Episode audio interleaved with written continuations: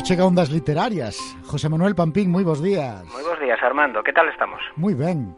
Bo tempo pola Coruña? De momento sí, non nos podemos queixar. Que ben. Bueno, pois eh, os ímonos a outro lado, non nos imos quedar na Coruña.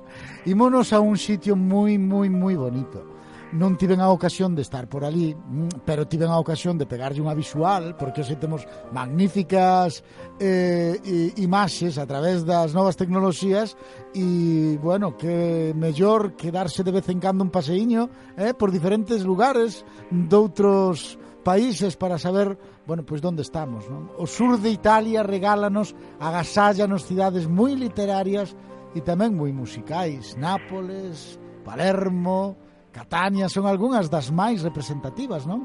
Oxe, oxe José Manuel, falaremos delas dos autores dos músicos do sur de Italia.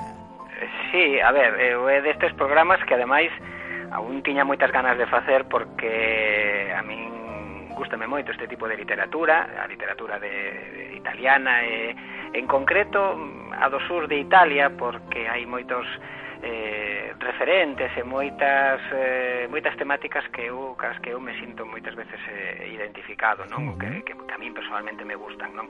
Aparte de que é a cuna musical de, de, de moitos grandes artistas dos que hoxe imos escoitar a súa música eh, e, eh, eh, bueno, intentei facer un programa que nos resulte eh, enriquecedor eh, no aspecto literario en que moitos son autores pois tamén sobradamente coñecidos eh, no musical pois un pouquiño levándonos a, a outras épocas, non? eh, que mellor maneira de que nos introduzcamos xa no, no programa que falar de Enrico Caruso, que en millor para representar a música italiana desta, desta zona, este napolitano considerado o mellor tenor da súa época e, por suposto, que un dos máis grandes da, da historia, non? Eh, bueno, pouco mo, pouco hai que decir deste grandísimo de, de grandísimo tenor. Eh, escoitalo aquí pois eh, con este tema, un dos máis característicos del, non? Este O sole mío.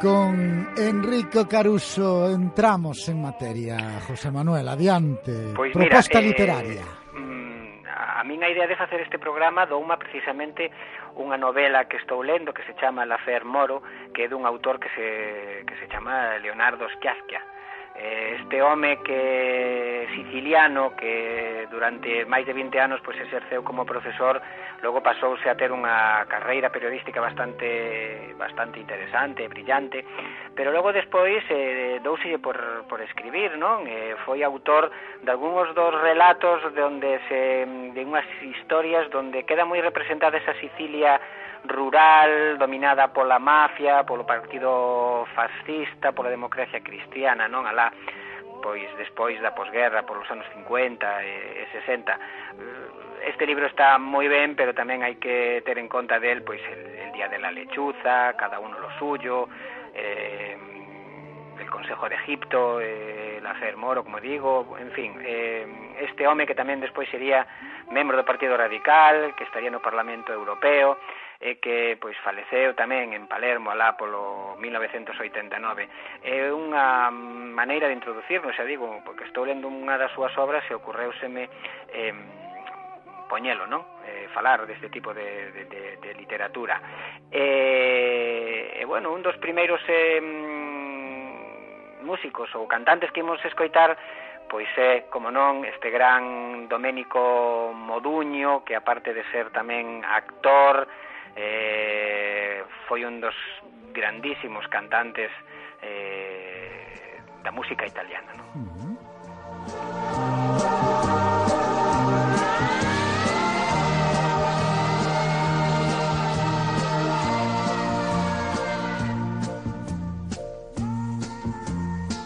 Me acuerdo que nuestras palabras fueron rotas por una sirena que corría lejana, quién sabe dónde.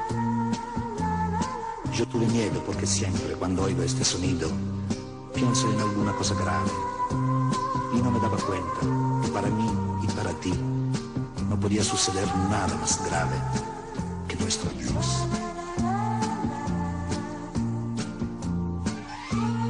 Nos miramos. Hubiéramos querido permanecer abrazados y, en cambio, con una sonrisa, te acompañé por la misma calle. Te besé como siempre y te dije dulcemente, la distancia, sabes, es como el viento. Apaga el fuego pequeño, pero enciende aquellos grandes. Sabes que la distancia es como el viento. Se lleva con el tiempo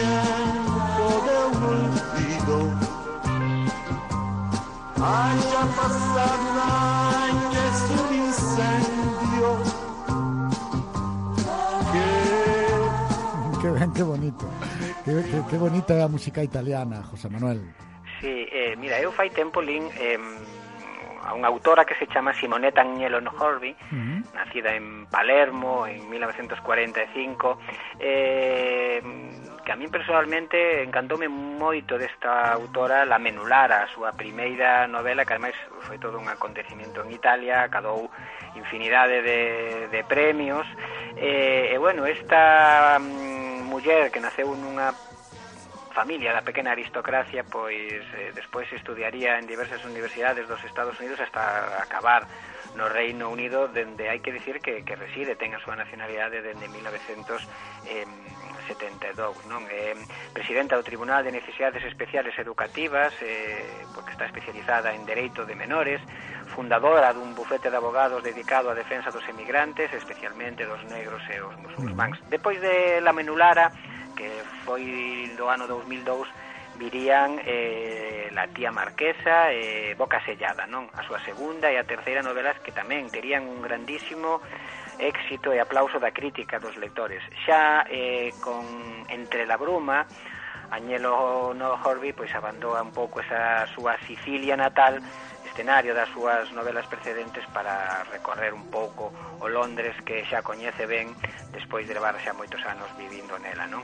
Xa digo, eh, la menulara a min personalmente eh, encantoume, non? Uh -huh. mm, Nicola Di Bari, Nicola Di Bari pois tampouco podía faltar nesta selección de músicos do sur de Italia eh, un cantante que ademais pois eh, nas súas cancións atópase a menudo o tema da, da migración e deses sentimentos de de gran apego a, a, as terras natais dun, non? Aquí escoitámolo con Il cuore un zingaro. Te.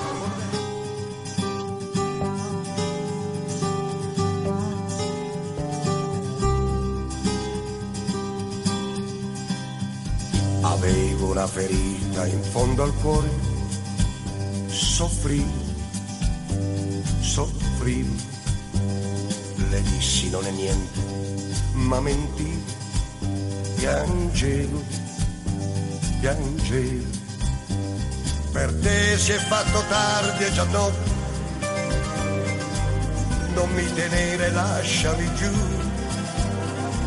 Mi disse non guardarmi negli occhi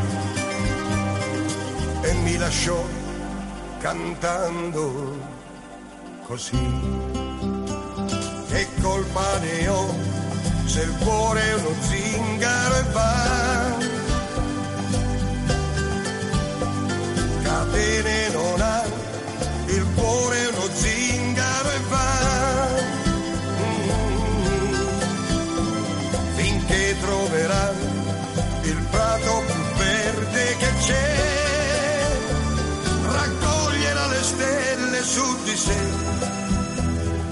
si fermerà, chissà, e si fermerà.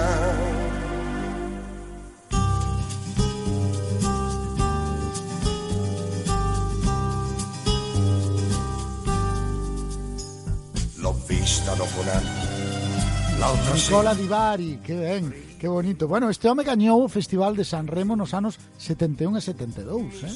Sí, e ademais nas súas nas súas cancións, nas súas letras, aparece moito ese tema da emigración e do sentimento do apego á súa terra, porque el, el é italiano de, de Apulia e bueno, cantalle as, os seus verdes campos, os seus labradíos fermosísima que canción e fermo... a mí gustame moito, eh? Nicola Di Bari. Sí, unha voz ademais eh, peculiar, un pouco máis grave, pero dende logo que, que bueno, que seguramente que coñeceremos moitos máis títulos del, non? Uh -huh. Moitas máis cancións. Eh, tamén quería falar dun autor que, bueno, é un pouco descoñecido e, sin embargo, eh, penso que é dos máis importantes. De feito, pois, aparte de ser galardoado con algúns dos premios máis importantes tanto en Italia como en Francia como en Alemania pois este Henry Di Luca eh, este napolitano que, bueno, traballou de todo, é un home feito a sí mismo, traballou de, de, de albañil, camioneiro, eh, conductor de vehículos de apoio humanitario durante a Guerra dos Balcáns, e cerca dos 40 anos, pois,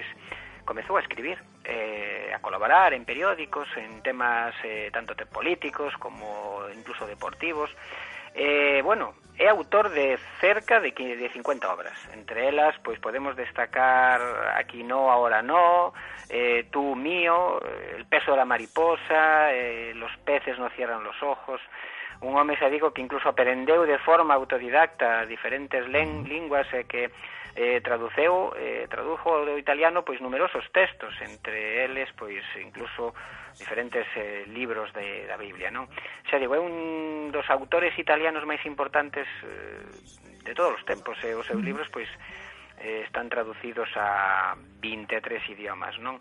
Eh, alguén que non podía mm, faltar nesta selección pois é eh, Salvatore Adamo, quen non bailou nos nosos máis eh, antepasados, nos nosos avós, os nosos pais, eh, incluso nós que non coñece a Salvatore Adamo porque este siciliano fillo de un mineiro que despois emigraría a Bélxica pois forma parte da, da música e da historia da, da música italiana, non? Aquí escoitámolo pois con La Note.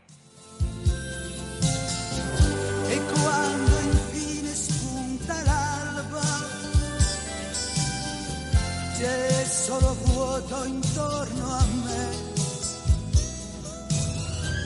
La notte tu mi appari immensa,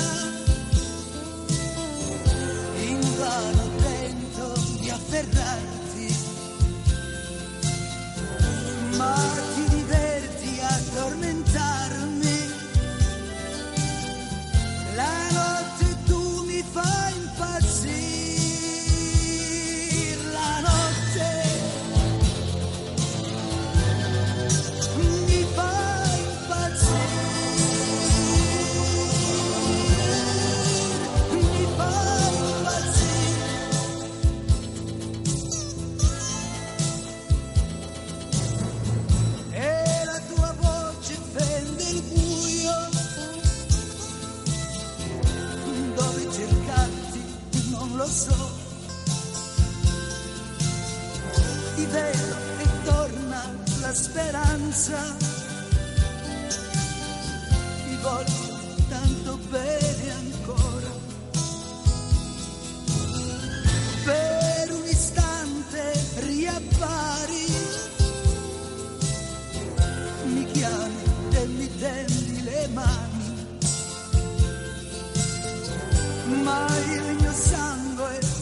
Yeah.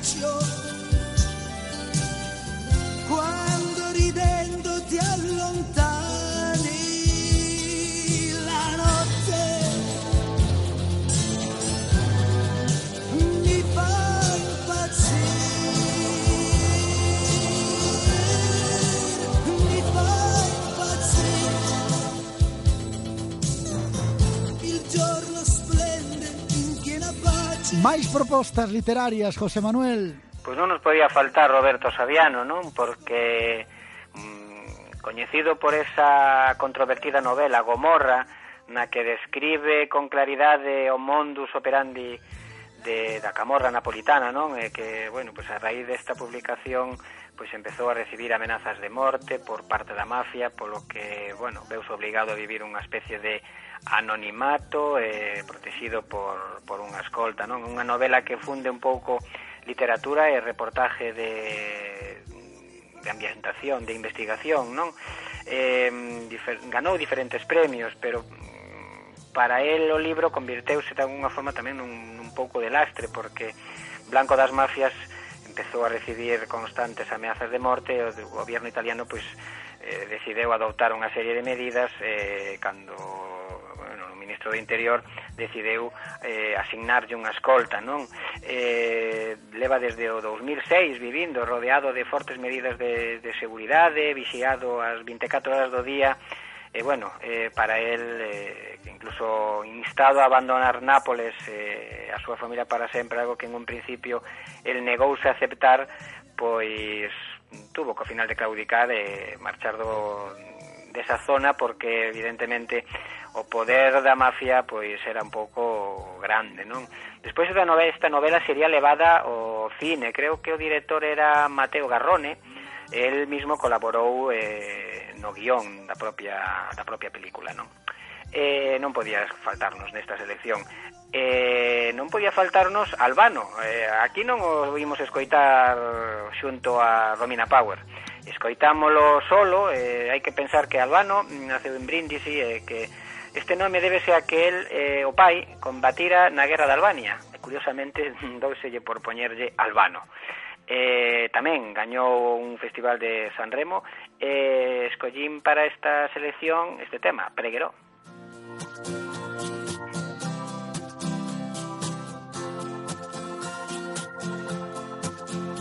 Pregherò per te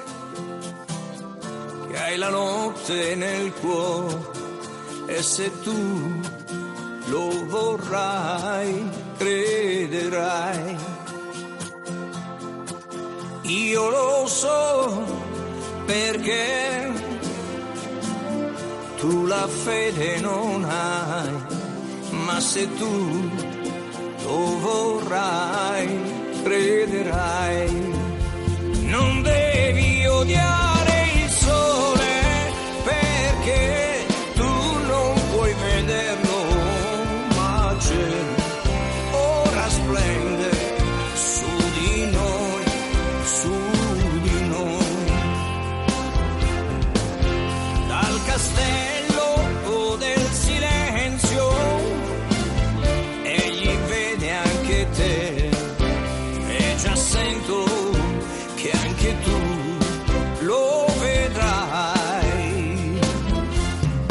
curiosa versión do Stand By Me, verdade, José Manuel? Sí, señor. Eh, tamén ocurrirá un pouco ca, ca última elección, que, que tamén estamos afeitos a escoitar uh -huh. outra versión, e vai nos sorprender esta, pero antes quería eh, bueno, bueno, rematar falando de, de outra escritora, de Natalia Ginsburg, uh -huh. esta siciliana criada no seo dunha familia xudía, O seu pai profesor universitario de medicina, eh, que, bueno, pois tanto el como os seus irmáns que serían apresados e procesados polas súas ideas anti, antifascistas, non?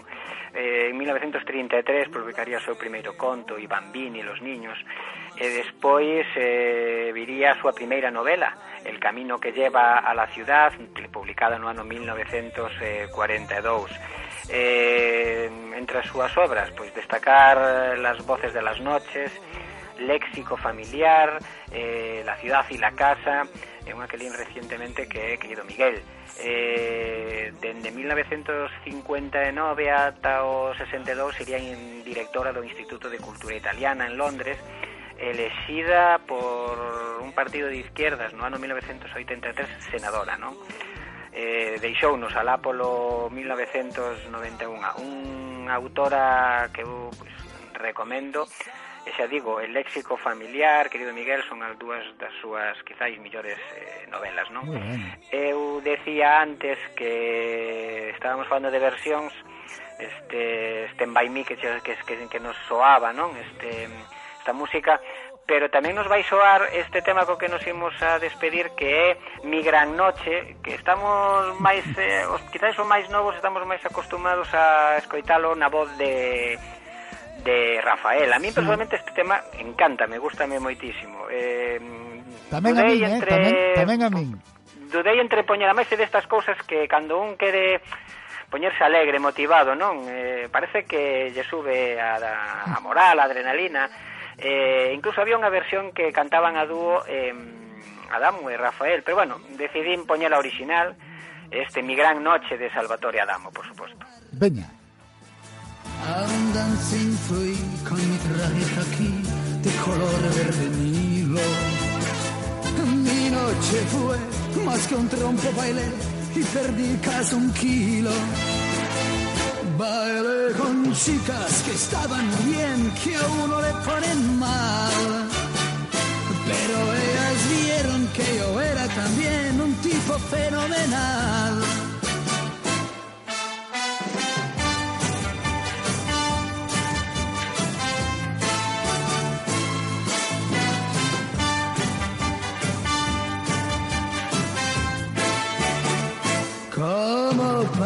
A mi alrededor las vi revolotear. Aquella noche yo fui el cazador y el amo del palomar. Y sucedió que más de una cayó en su propia emboscada. El caso fue que las idioticé con solo una mirada. Bueno, curiosa.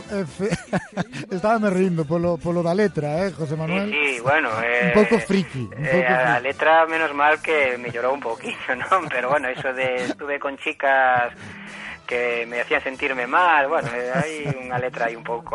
Bueno. Pero sí, eh, a verdade é que é un, é un tema moi moi moi fermoso, ¿no? Pois así nos despedimos, José Manuel. En unha semana estamos contigo de novo. No, no, antes, o próximo mércores. Pois aí estaremos, seguramente. Chao. Veña, chao, hasta logo. Y perdí casi un kilo. Bailé con chicas que estaban bien, que a uno le ponen mal. Pero ellas vieron que yo era también un tipo fenomenal.